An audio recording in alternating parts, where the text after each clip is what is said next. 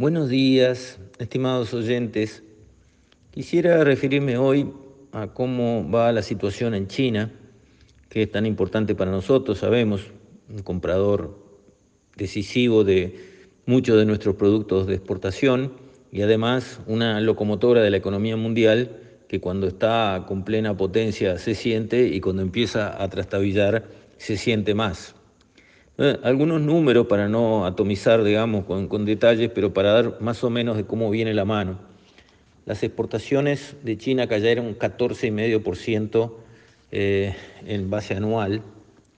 El PBI había crecido 3,5% el primer trimestre y solo creció 0,8% en el segundo trimestre lo que muestra que China viene eh, trastabillando, viene con crecimientos de una economía vieja, cuando en realidad tenía los crecimientos de una economía joven y pujante. Tenemos un tema de la desesperación de las autoridades por dinamizar la economía, por resolver los problemas eh, financieros gravísimos que tiene el sector de la construcción, de la venta de casas, de edificios, etcétera, etcétera, y para eso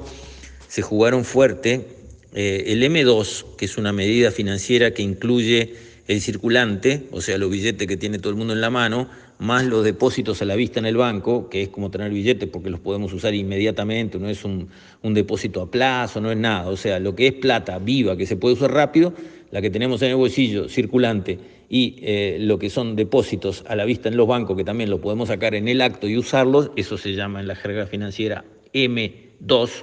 y es un indicador de qué está pasando con la emisión, eso creció 113% a fin de junio, eh, considerando contra junio del, del mes anterior, del año anterior. O sea, en un año la emisión creció 113%. Eso indica un claro esfuerzo del gobierno chino de monetizar más la economía, de inyectarle dinero, como se hizo en Occidente para licuar, digamos, las grandes crisis del 2008 y del COVID, se le inyectó a la economía mucha plata, viva, rápido, para darle, digamos, eh, soporte, para, para, hacerla aguantar la crisis. Eh, China está haciendo exactamente eso ahora, y eso sabemos en qué termina.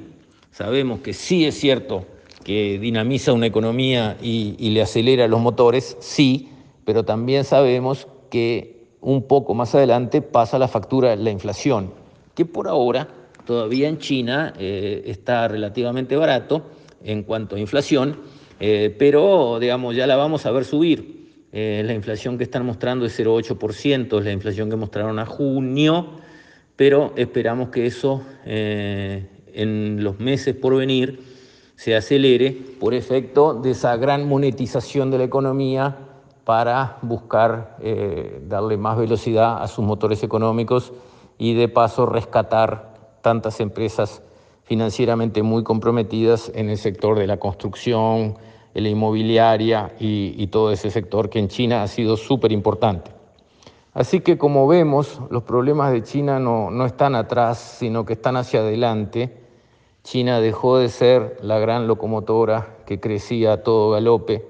y exportaba a todo el mundo a todo galope. Eh, esta rispidez que se generó con Occidente, que empezó en el parate que le dio Trump, pero siguió igual con el siguiente presidente Biden de los Estados Unidos, que acaba de prohibir que empresas americanas inviertan en alta tecnología en China para seguir frenando, conteniendo a China. Este parate, este enfrentamiento contra Occidente, que la guerra de Rusia-Ucrania, en la cual China se alineó con Rusia para ayudarla a salvarse de las sanciones y a poder aguantar, digamos, la presión occidental, empieza a separar el planeta en dos bloques y China empieza a sentir los efectos de eso en su economía,